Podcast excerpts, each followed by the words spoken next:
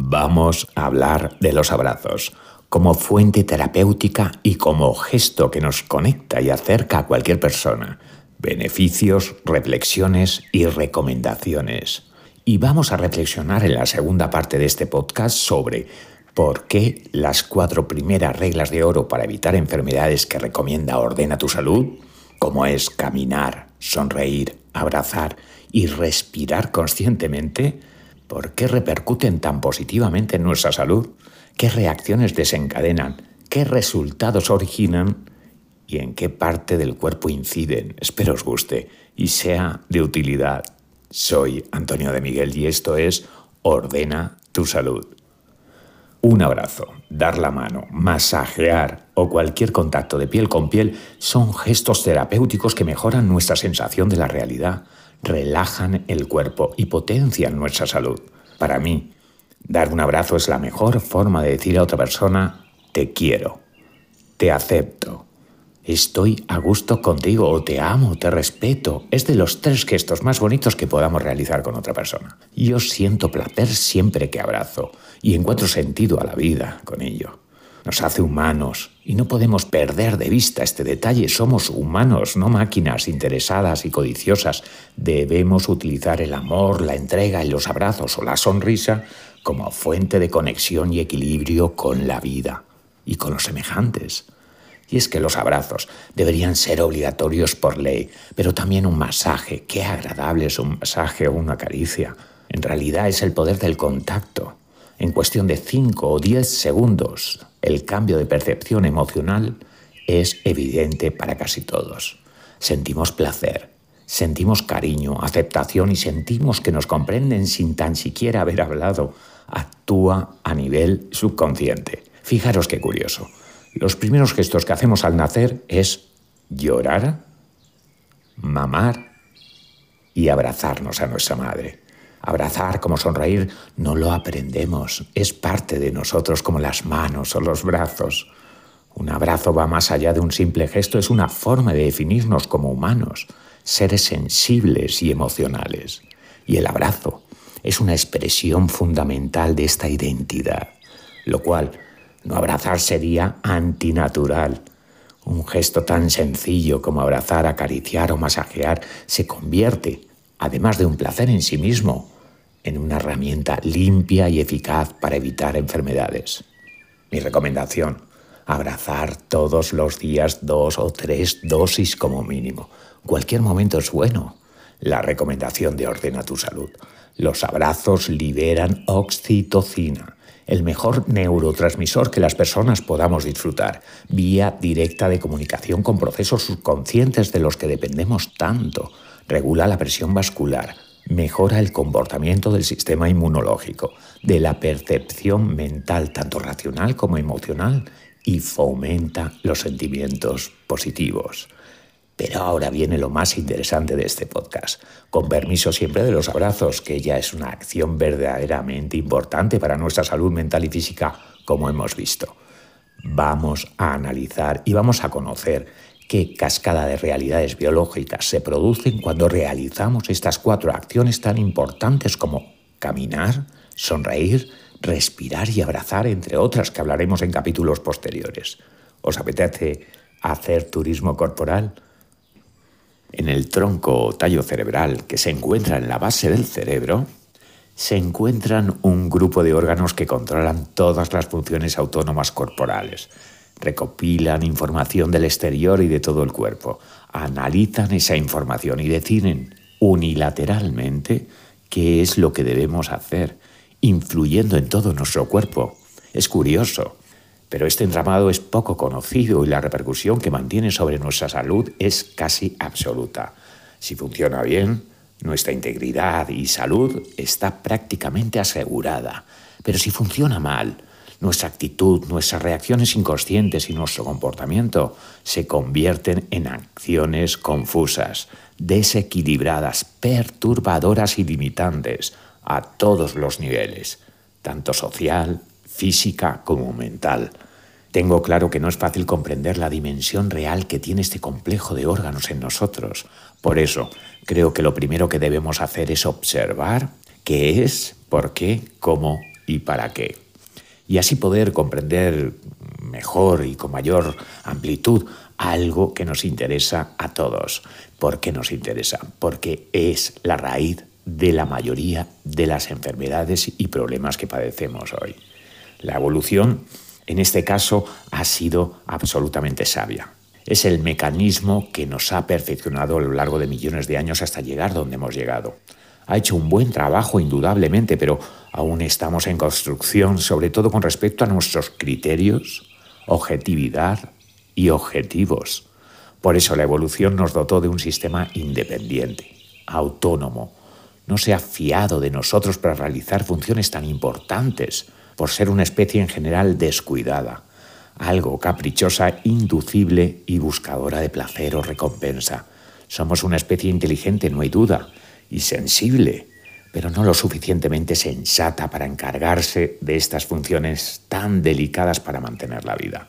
Y la evolución, ¿qué función ha designado a estos órganos?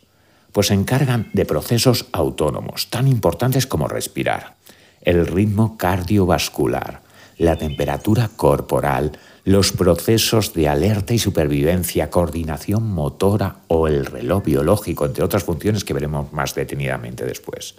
No hay en el cuerpo otro complejo de órganos que se encarguen de funciones tan importantes como estas. Y además, lo más curioso es que no obedecen a nadie, ni a nosotros mismos, con el único fin de asegurar nuestra supervivencia, como te he dicho antes.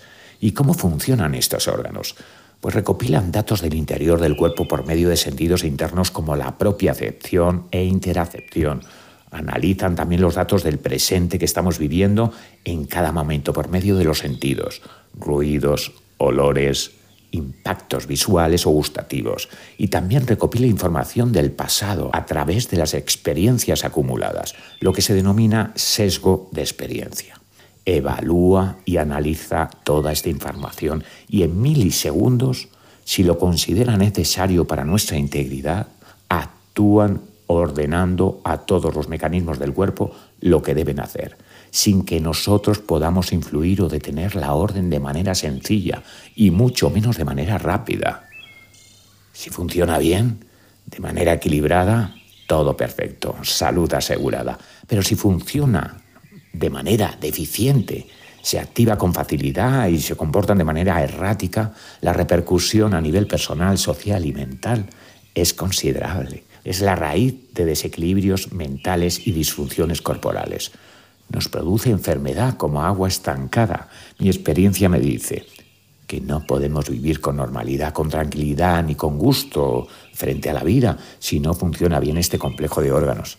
Los primeros síntomas visibles es la insatisfacción, el estrés, el miedo o la ansiedad, la fatiga o el desánimo.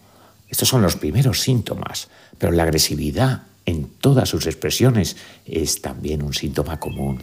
Si no solucionamos los errores de funcionamiento, pronto aparecen enfermedades. Es una realidad que observo con demasiada frecuencia últimamente.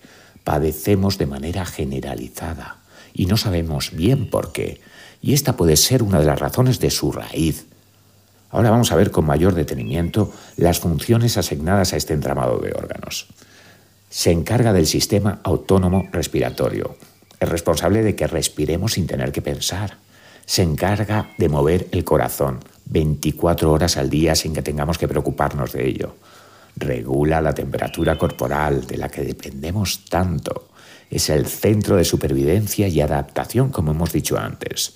Se encarga del sistema reproductivo, de asegurar la reproducción y por lo tanto la subsistencia de la especie en general, controlando y potenciando muchos de los procesos agradables que experimentamos con el acto sexual cortejo, sentimientos de amor y condescendencia con los hijos, al igual que nos motiva para ir a por comida, para que coma la familia. Antes era cazar y recolectar y hoy es ir a la oficina o hacer negocios o trabajar desde el ordenador o el teléfono.